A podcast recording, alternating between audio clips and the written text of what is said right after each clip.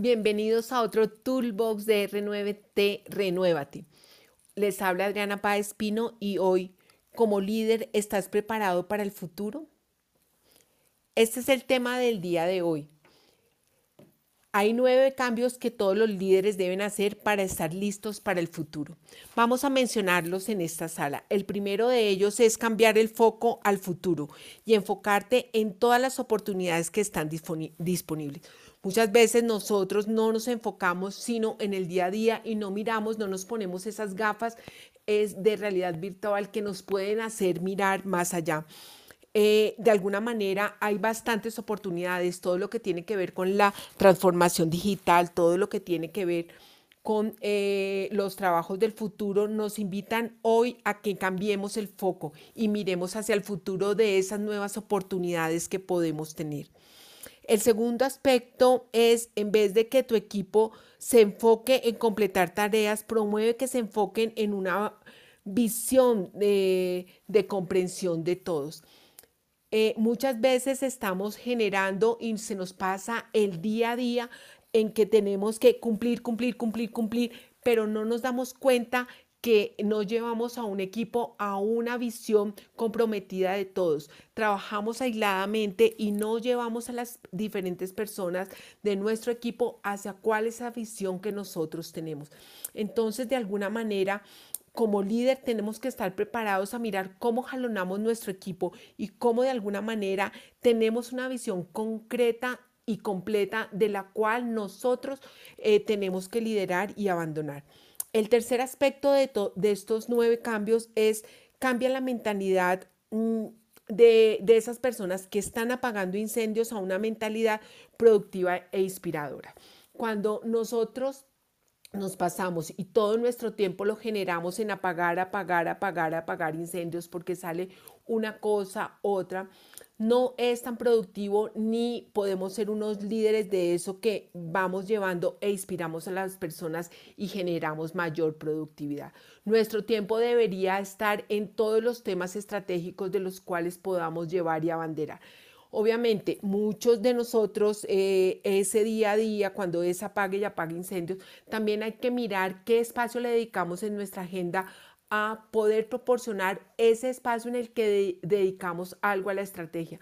Más o menos nosotros debemos nuestra agenda ocuparle el 65% para que el restante sea en esos aspectos que tiene que ser apagar los incendios como se debería dar.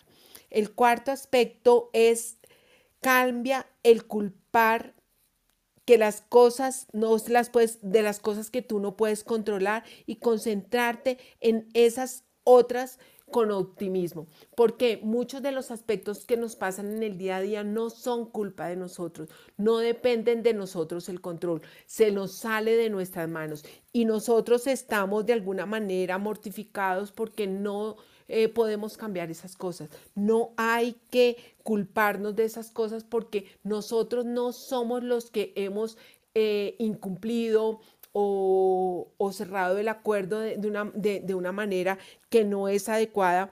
Y más bien eh, hay que mirar cómo eso se le puede dar la vuelta y empezamos a construir de manera optimista, dándole la vuelta a los aspectos, en vez de quedarnos como Mm, en una culpa permanente que no nos lleva a ningún otro aspecto. El quinto aspecto es cambiar el sentimiento de frustración en las situaciones actuales, eh, dándole soluciones creativas. Muchas veces nosotros no nos salen las cosas como nosotros las teníamos planeado. Nos sale alguien con unas debajo de la manga, eh, de alguna manera nos miran de algún mm, que no y quedamos con un mal sabor, un sabor agridulce en nuestra boca, que eso nos produce una frustración porque no salen las cosas como son. Estos son aprendizajes y obstáculos, pero lo importante de esto es mirar cómo nosotros podemos dar la solución, cómo podemos saltar ese obstáculo, pero cómo lo hacemos, innovando, miramos, mirando cómo de alguna manera podemos darle la vuelta a esto de una manera creativa. Entonces hay que eh, cambiar esos sentimientos eh, de aburración a mirar y que nos den esa fuerza necesaria para poder cambiar y darle la vuelta. El sexto aspecto es eh, cambia la visión de la estrategia mm, a enfocarte primero en las personas y después la tecnología.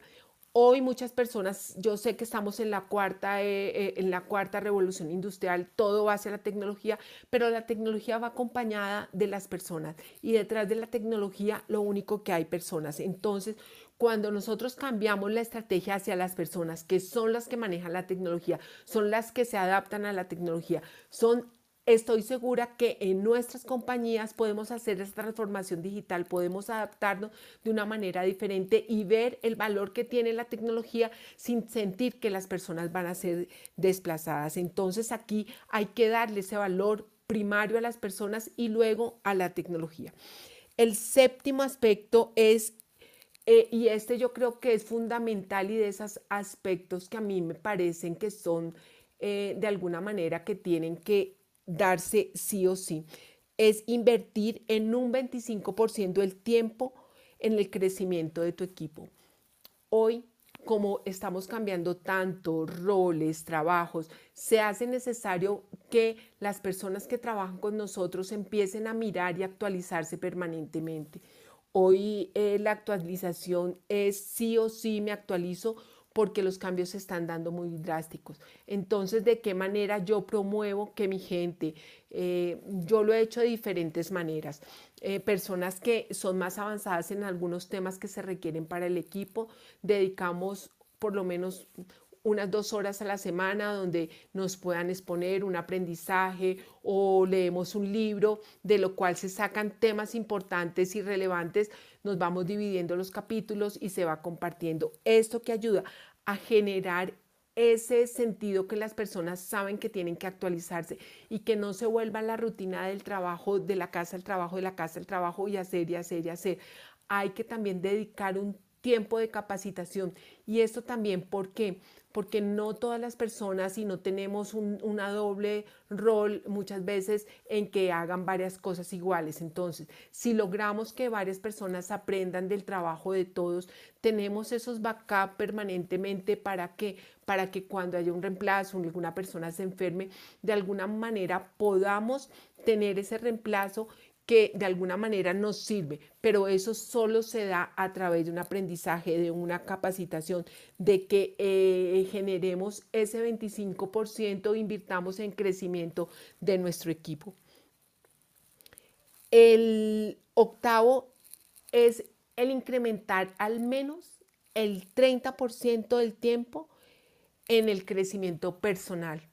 Porque si tú de alguna manera quieres que tu equipo crezca en un 25%, yo tengo que ir creciendo permanentemente, porque tengo que llevar y todos los eh, siempre estar hablando de temas actuales, para dónde va el sector donde yo trabajo, la profesión, traer aspectos eh, que de alguna manera mm, puedan jalar el equipo, que el equipo diga, oiga, mi jefe está todos los días o, la persona que me coordina está aprendiendo cosas, eh, nos trae cosas novedosas, yo me voy a poner a leer para tener temas de conversación, para poder aprender. Entonces, de alguna manera, hoy se necesita que los líderes, con todos los cambios que se están haciendo, con las nuevas tendencias, con todo lo que tiene que ver, que de alguna manera hagan un aprendizaje ágil aprendan y apliquen. Esto es una manera de la cual hoy los líderes van a tener una ventaja competitiva frente a las, otros, a las otras personas. Es eh, gastar tiempo en ese aprendizaje. Muchas veces dicen las personas, no, es que no tengo tiempo, no, mientras vas en el carro puedes oír audiolibros, de alguna manera eh, llegar a tu casa y dedicar un tiempo a la lectura en la mañana, eh, no sé, en el fin de semana mm, tener un tiempo de, aprendizaje para ti en temas que te gusten, que sean, que te hagan ese crecimiento profesional.